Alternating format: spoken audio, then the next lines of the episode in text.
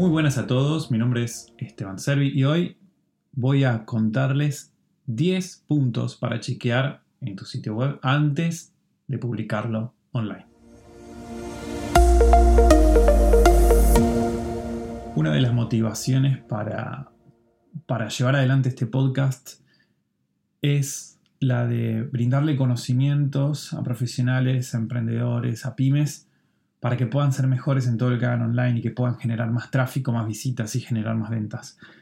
La realidad es que cada vez es más difícil lograr éxito en Internet porque cada vez hay más competencia y cada vez hay que hacer mejor las cosas para poder estar más arriba y cada vez se necesita más dinero para poder hacer más inversión para poder lograr más ventas. Por eso en Neolo, donde hacemos dominios, hosting y tenemos un site builder, también vemos día a día cómo se crean nuevas webs y vemos qué es lo que tienen las webs que tienen éxito y qué es lo que les falta a las webs que no tuvieron éxito. Así que hoy vamos a hacer una breve enumeración eh, explicándoles un poco de qué, se tratan estas recomendaciones, este checklist tan importante que hay que hacer antes de tener un sitio web en Internet. La primera tiene que ver con activar un certificado SSL. Certificado SSL es aquel que te permite que tu sitio web funcione con HTTPS, ¿sí? con un protocolo seguro. ¿Y cómo te vas a dar cuenta si tu sitio web tiene HTTPS o no? Bueno, súper simple, ingresas a la página web de, tu sitio y te fijas en la barra del navegador. ¿sí? Desde hace muy poquito tiempo, desde julio del 2018, Google Chrome, que tiene el 60% del mercado, y Firefox, que tiene el 5%, empiezan a mostrarle a todos los visitantes de los sitios web si un sitio es seguro o no. O sea, si un sitio tiene activado SSL o no lo tiene activado. Así que muy importante, ¿sí? Para que el, más del 65% de, tu audiencia no vea que tu, sitio, tu dominio está eh, funcionando en un protocolo inseguro, es fundamental que actives el HTTPS, que sería el SSL. ¿Cómo se activa? Bueno, escribís a, tu empresa de hosting, donde, donde tenés alojado tu sitio web, y les pedís que te activen el certificado. En muchos casos los certificados son gratuitos, como es el, como es el caso de Let's Encrypt, que es una, una compañía que asegura eh, dominios, asignándole certificados gratuitos. Ten en cuenta que los certificados gratuitos, digamos, tienen una salvedad y es que, bueno, no funcionan con el 100% de las versiones de sistemas operativos y navegadores y, demás, sino que más o menos funcionan con un 99%, lo cual es bastante si no tenés pensado, digamos, si tu sitio web no es un negocio, no es algo súper relevante, eh, que mal que quede decir que no es súper relevante, ¿no? Pero bueno, es la realidad, digamos, si tu sitio sí es un negocio, si tiene una finalidad profesional, es mejor que contrates un SSL pago que funcione con el 100% de, de los navegadores y sistemas operativos. El segundo, el segundo punto tiene que ver con chequear que tu sitio web sea responsive. En 2015, el 31% del tráfico de todo Internet era mobile, o sea, era navegado a través de dispositivos móviles, desde celulares, desde tablets. En el 2018, ¿sí? tres años más tarde, el 52% del tráfico es móvil. O sea, estamos diciendo que en este año el tráfico móvil superó al tráfico de escritorio, de computadoras de escritorio, de notebooks, de laptops, ¿sí? Y esto va a seguir creciendo claramente. ¿Cómo chequear si tu sitio web funciona tanto en dispositivos móviles como dispositivos, digamos, de escritorio? Bueno, hay una herramienta que se llama Mobile Friendly Test, que es de, Google, que básicamente ingresas la URL de tu sitio web y chequea que realmente funcione de forma responsive, de forma responsiva, que se adapte al dispositivo en el cual se lo está visualizando van a poder chequear después este, digamos, esta, esta herramienta en el post de pulsiondigital.com que vamos a dejar ahí el link para, para, que bueno, todas las herramientas que voy nombrando las pueden, las pueden ir viendo desde ese lugar.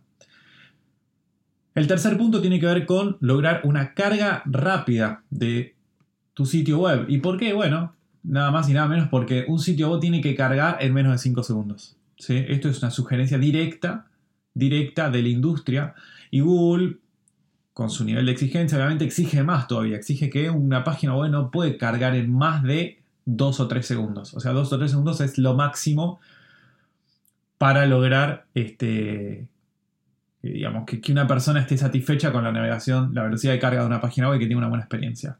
Eh, para que tengan bien en concreto los parámetros de Google, de 0 a 3 segundos, carga excelente, de 3 a 5 es buena, de 5 a 8 es aceptable y más de eso es deficiente. ¿sí? ¿Y por qué esto es importante? Porque cada segundo extra, pasados los 3 segundos, te caen un 7% las conversiones. ¿sí? Eso significa que tu sitio que carga en 4 segundos, a fin de año te perdiste un 7% de ventas. Y así progresivamente. ¿sí? Entonces ni hablar si tu sitio carga en 6 segundos, por ejemplo. Te estás perdiendo por lo menos la mitad, o sea, estás facturando la mitad de lo que podrías haber facturado simplemente porque tenés un sitio lento. ¿sí? ¿Cómo chequeas si tu sitio es lento y cómo mejorarlo, cómo hacerlo más rápido? Bueno, hay una herramienta que se llama Page Speed Insights, que es de Google. Hay otra que se llama Test My Site. También está GT Metrics y está tools.pingdom.com. Son todas herramientas que vos escribís la dirección de tu web y te dice cuánto tiempo tarda y qué se puede mejorar para que cargue más rápido. ¿Sí? Otro punto fundamental es el de los backups. Los backups son las copias de seguridad de tu página web.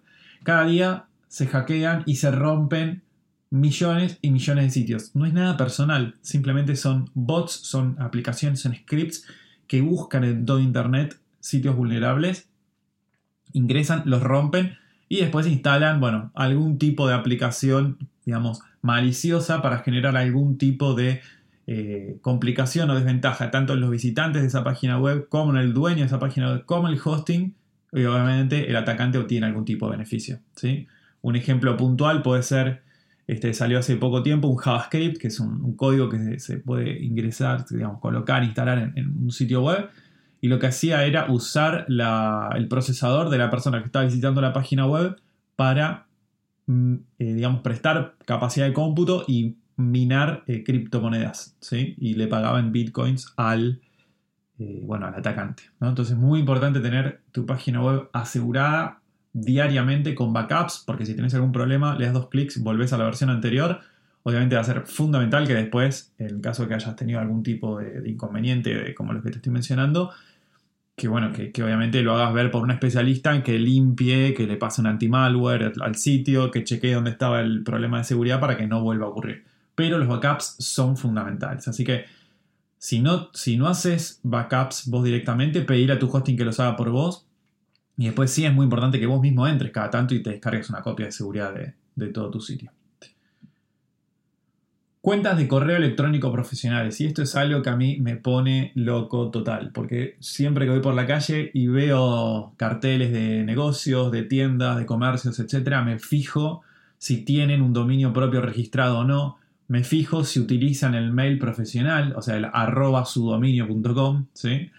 o si utilizan una cuenta de mail gratuita. Entonces yo digo, ¿qué empresa grande reconocía, qué buena marca utiliza una cuenta de mail gratis? Ninguna, ninguna. O sea, es fundamental que, digamos, para nivel de percepción y a nivel de confianza, ver que si un negocio tiene un mail profesional, brinda mucha más seguridad, ¿sí? Genera mucho más reconocimiento de marca, aparte con fines publicitarios, no es lo mismo que te lleve un mail desde una cuenta de Hotmail, que la puede crear cualquiera, que es un dominio propio que tiene una validez superior. ¿Sí? Así que eso, eso es fundamental. Además, por un tema también de, de cuidado, ¿sí? Porque ante cualquier eventualidad, cualquier problema que puedas llegar a tener, siempre un proveedor de mail hosting te va a dar mucha más atención que un proveedor de mail hosting gratuito que, digamos, que entra cualquiera, registra una cuenta, bueno, no puedes exigir nada y aparte pueden utilizar todo el contenido de tus correos con fines publicitarios. ¿sí? venderles información a la competencia. En cambio, con un mail profesional, arroba tu dominio, este, no, eso no ocurre. ¿sí? Otro de los puntos tiene que ver con chequear tu sitio web desde distintos navegadores. Esto es muy importante y no lo hace casi nadie. Uno tiende a creer que todos ven la página web o el sitio web de uno como, como lo ve uno mismo. ¿sí? Y la realidad es que eso no es así. Google Chrome hoy tiene el 60% del mercado, habíamos dicho. Safari tiene el 15%. UC Browser, ¿sí? es un navegador chino, tiene el 6%, Firefox el 5% e Internet Explorer el 3%. Entonces, no todos ven lo mismo cuando entran a un sitio web. Por eso es muy importante que, lo pruebes de distintos navegadores. ¿sí? Los instalás, son todos gratuitos y vas a poder chequear cómo se ve tu web desde distintos puntos de vista, digamos. Otro de los de las claves fundamentales tienen que ver con que en Internet todo se puede medir, o prácticamente todo. Por eso es muy importante que instales herramientas como Google Analytics y Google Search Console. Ambas son herramientas de Google, son gratuitas, se instalan súper fácil, te van a llevar unos 15 minutos, 20 minutos instalarlas, pero es ingresando desde google.com barra analytics y google.com barra webmasters. Una vez instalados en tu página web te van a dar muchísima información sobre el comportamiento de los usuarios en tu web, eso es Google Analytics, y Google Web, el Webmasters, o sea, se llama Google Search Console, te va a dar una consola de Google donde vas a poder ver la salud de tu sitio en relación a Google y un montón de métricas súper, súper interesantes que te van a ayudar a mejorar cualquier tipo de error que pueda surgir en, tu página web. Otra de las recomendaciones tiene que ver con las cuestiones básicas de SEO. Por ejemplo, las URL tienen que ser legibles, tienen que ser amigables. ¿sí? Trabaja mucho también el contenido para intentar ser el mejor resultado posible contrata algún reporte o alguna consultoría, sea, aunque sea básica, simple, que te digan cuál es el setup inicial que tiene que tener tu web para que empiece a aparecer en Google de la forma más idónea posible, para que la base del trabajo esté bien hecho, para que los cimientos estén bien. ¿sí? Hoy por hoy el SEO ya ha evolucionado de una manera mucho más integral, ¿sí? lo que se, chequea mucho la experiencia del usuario, por eso lo que decíamos antes es clave, digamos, el SSL, que lo tengas activado, que la página carga rápida. Bueno, el contenido es importante, que puedas medir todo, digamos, todo empieza a tener que ver con el SEO ya a esta altura. Ya no es solamente qué palabras claves están utilizando, porque cada vez los buscadores más importantes le dan menos atención a ese tipo de, de cuestiones. Mejorar la user experience. Trabaja para que tu página web sea clara, sea simple, sea entendible, se, se pueda comprender fácilmente qué es lo que querés comunicar qué es lo que queréis ofrecer. Dásela de probar a varias personas antes de que esté online. ¿Sí? Probalo también de distintos navegadores, de distintos tipos de conexión, con Wi-Fi, sin Wi-Fi, de distintos lugares, de distintas ciudades, si podés. Y fíjate si la gente de distintas edades puede realmente navegarla, puede usarla, puede comprar. O si hay fricciones, si hay fricciones, ¿dónde están esas fricciones? Y trata de resolverlas antes de estar online. Si ya estás online, también resolverlas. Y el último punto parece, parece simple, parece eh, irrelevante, como cómo vamos a aclarar esto, pero la realidad es que pasa cada vez más. Chequear que los formularios funcionen. Si tienes formularios online, probalos antes de salir online. ¿sí? Cada vez pasa más que se lanzan sitios y no funcionan los formularios o instalaron un código de reCAPTCHA ¿sí? para chequear que, no sea un spam el formulario y no funciona. Entonces probarlo y pruébenlo por lo menos una vez por mes para chequearse de que realmente están funcionando. ¿sí? Bueno, esas fueron algunas de las recomendaciones, 10 recomendaciones eh, a modo de checklist para que puedas comprobar si tu página web, digamos, está como apta como para salir a competir las vamos a hacer un repaso bien, bien rápido. Activar SSL, que tu página sea responsive, que cargue rápido, que tenga backups activados, utilizar cuentas de correo profesionales, chequearla desde distintos navegadores web, instalar herramientas como Google Analytics y Google Search Console para chequear errores, links, etc.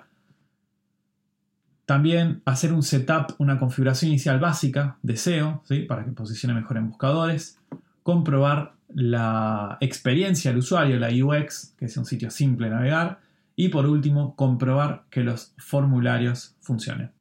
Y estos fueron las 10 recomendaciones para, para, que puedas chequear tu sitio web antes de salir online y si ya salió online que lo puedas chequear también e implementar estos cambios que son cambios son fundamentales son importantes porque como les decía al principio del episodio competir en internet es cada vez más difícil cada vez somos más, eh, todos compitiendo por la misma cantidad de usuarios, que también, bueno, se va incrementando, pero, pero bueno, la competencia es así. Eh, y los que, empiezan, los que empiezan a hacer las cosas bien desde el inicio, como les recomiendo en, en este episodio, son los que van a tener ventaja. Así que ese es mi deseo, que puedan tener ventaja, que puedan tener más tráfico y más ventas. Espero que les haya sido útil el episodio y ojalá que puedan implementar todas estas recomendaciones. Saludo grande, nos vemos en el próximo.